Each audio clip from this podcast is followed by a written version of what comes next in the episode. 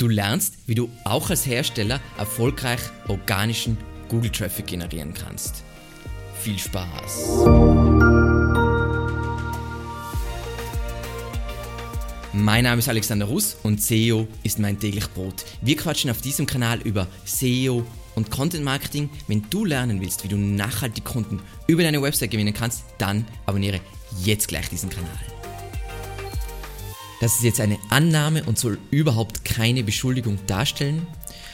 Google hat aus meiner Sicht ein Interesse daran, dass Hersteller weniger sichtbar sind, weil sie einfach einen gigantischen Markt für Google Ads darstellen. Gleichzeitig muss man aber auch bedenken, dass Hersteller tendenziell das Nutz Nutzerbedürfnis schlechter abdecken. Was meine ich damit? Sagen wir mal, wir haben irgendeinen eine Skibrand, also einen Hersteller, und wir haben Intersport. Dann kann die Skibrand auf ihrer Webseite können die einen Online-Shop haben und ihre eigenen Produkte vertreiben. Aber Intersport kann eine größere Auswahl und mehr Unabhängigkeit bieten, weil die natürlich von allen Marken die Skier vertreiben. Und das ist, sie treffen also auf mehreren Ebenen schlechter das Nutzerbedürfnis. So, bevor wir jetzt zu den Lösungen kommen, kurz nochmal konkretisieren, was überhaupt das Problem ist. Was sind jetzt so typische Arten von Konkurrenten von Herstellern in den Suchergebnissen? Zum einen einmal gibt es immer mehr, hat's aber gibt es eigentlich schon seit sehr langer Zeit Testseiten, also einfach Affiliate-Marketer. Ähm, das ist jetzt ein Beispiel. Ich habe jetzt dieses Beispiel Rasenmäher genommen, weil wir haben keinen Kunden in dieser Nische und dementsprechend habe ich das als ein gutes Beispiel, als gutes Beispiel befunden. Netzvergleich klassischer Affiliate, oben diese Tabelle, unten dann extremer Longform-Content. Dann haben wir natürlich Online-Shops, die Händler sind, also Händler-Online-Shops, sowas wie Obi, ähm, die haben das da schön aufgeteilt in die verschiedenen nochmal Subkategorien und bieten eine riesige Auswahl von Rasenmähern von unterschiedlichen Herstellern. Dann haben wir als Konkurrenten Online-Shops von Herstellern, jetzt zum Beispiel hier von Fuchstech, Problem daran ist, die haben jetzt eine gute Auswahl, aber die Produkte sind natürlich alle von Fuchstech. Und der vierte nennenswerte äh, Konkurrententyp, würde ich mal sagen, sind Preisvergleichsseiten. Jetzt bei Rasenmäher ist, ist da in die Top 10 Idealo. Die bieten natürlich einen wertvollen Service für sehr viele User. So. Lasst uns jetzt konkretisieren, was, wieso tun sich Hersteller oder Produzenten in der organischen Google-Suche typischerweise so schwer. Wir haben, eh, haben wir eh schon angesprochen, aber sie führen natürlich nur logischerweise ihre eigenen Produkte. Dementsprechend haben sie eine kleine Auswahl und die maximale Voreingenommenheit. Das heißt, ihre Produkte sind natürlich die besten.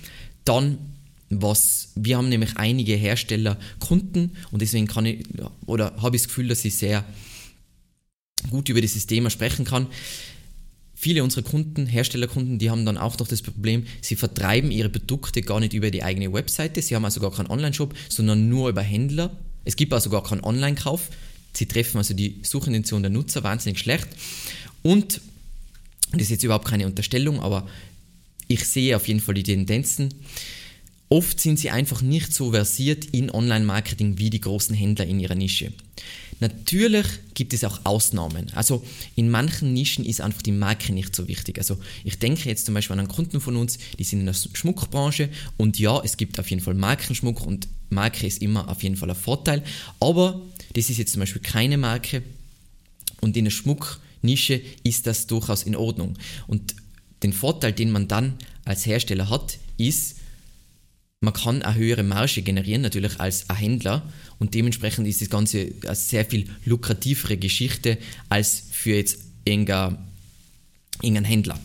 Und das sollte man auf jeden Fall, es gibt da mehrere Themen. Also, ähm, was uns noch aufgefallen ist, in manchen Bereichen von Tierfutter ähm, ist auch die Brand nicht so wichtig. Und da gibt es ganz viele Nischen und dann sind es auf jeden Fall Ausnahmen für diese Regel. So, jetzt haben wir mal so die, die Probleme näher betrachtet, was sind jetzt Lösungen. Und ich habe letzten Endes drei wirklich wirksame SEO-Tipps, die wir auch für unsere Kunden verwendet haben. Nummer eins ist da, versuche mit deinen Seiten so nah, wie es dir als Hersteller bzw. Produzenten möglich ist, an die Suchintention zu kommen. Was heißt das jetzt konkret? Wenn jetzt zum Beispiel wir haben einen Suchbegriff und die Intention hinter diesem Suchbegriff ist Kauf, dann wirst du sie natürlich nie so gut treffen können wie ein Shop mit einer Produktauswahl unterschiedlicher Hersteller. Das muss dir mal bewusst sein. Aber was wir bei uns auch sehen ist, oft haben Hersteller einfach eine wahnsinnig starke Marke. Und je stärker deine Marke ist, umso weniger genau musst du die Suchintention treffen und du kannst trotzdem ranken. Es ist wirklich so, ähm, dass Google, Google will dich dann in den Top 10 anzeigen und wenn du Google eine relevante Seite lieferst, dann werden sie dich dort ranken, auch wenn du jetzt die Suchintention nicht so ganz trifft, triffst. Ähm, und wir, wir schauen uns dann ein Beispiel an, aber jetzt zuerst mal grob. Anstatt es wie die meisten Hersteller äh, anzugehen, also leider, ignoriere nicht die Fragen und Wünsche der Interessenten. Überlege dir immer, was darf gesagt werden und wie können wir informieren über das, was der Nutzer wissen will. Und Beispiele dazu sind, sagen wir mal, wir, ich denke jetzt an, ganz konkret an, an Kunden von uns, die sind Marktführer in ihrer Branche als Hersteller. Man kann die Produkte nicht über die Webseite kaufen. Ähm, sie haben als Konkurrenten sehr viele Händlerseiten. Ähm, und hier war es wichtig, die Kunden wollten, haben Fragen gehabt zu, oder die Kunden, die potenziellen Kunden haben Fragen gehabt zu Preisen. Dann ist es wahnsinnig wichtig, die, die, die Preise jetzt nicht so, ja, aber wir dürfen keine Preise nennen, weil das ähm, ist unseren Händlern vorbestimmt. Nein, nein, nein. Beantworte auf jeden Fall diese Fragen zu den Preisen im Content, wenn es absolut nicht möglich ist, aus irgendwelchen Gründen, irgendwelchen Vereinbarungen mit den Händlern, dann zumindest erkläre, wie sich die Preise zusammensetzen. Wenn du jetzt eben wie in diesem Fall keinen Shop hast, dann präsentiere zumindest deine Vertriebspartner, weil damit schaffst du ja trotzdem, sagen wir mal, wir haben ein kommerzielles Keyword, dann schaffst du ja trotzdem, dass diese Seite als kommerziell gilt. Du informierst den, den Nutzer über, wie setzen sich Preise zusammen, wo kann er dieses Produkt dann kaufen und so weiter. Ja, du hast jetzt keine Shop-Kategorie mit Produkten, aber du bist nah dran und wenn deine Marke stark ist, dann funktioniert es. Wenn du jetzt mehr zum Thema Suchintention wissen willst, dann gibt es dazu ein aktuelles Video, wo ich sehr genau auf dieses Thema eingehe, wie man sie analysiert und dann bestmöglich trifft. Dann kommen wir zu SEO-Tipp Nummer 2 für Hersteller und Produzenten. Gehe Kooperationen mit Websites ein, die, die die Sichtbarkeit haben, die du für deine Produkte brauchst. Weil es wird Keywords geben, für die du die Suchintention nur so schlecht treffen kannst, dass du nicht ranken kannst. Und dann musst du drum herum arbeiten. Das heißt, das kann sein, sagen wir mal, du verwendest Amazon, ich weiß jetzt, die meisten Hersteller sind so, oh mein Gott, niemals in tausend Jahren. Man kann immer gegen den Strom gehen. Und es ist vollkommen in Ordnung. Mir ist das prinzipiell ja egal, ich bin kein Hersteller, aber wenn Amazon hier Sichtbarkeit hat, dann würde ich auf jeden Fall Amazon verwenden, wenn das äh, gewinnbringend ist. Das können natürlich auch Testseiten sein oder eben irgendwelche Affiliates. Das heißt, mit denen eine Kooperation eingehen, dass deine Produkte auch auf dieser Seite gelistet werden. Das können auch Magazine sein, sagen wir mal, du hast Keywords, die sehr informational sein, dann kannst du tendenziell natürlich als Hersteller ranken, aber du kannst natürlich auch zusätzlich Kooperationen mit Magazinen eingehen, dass du vielleicht Werbebanner dort schaltest oder irgendwie Sponsored Content dort publizierst.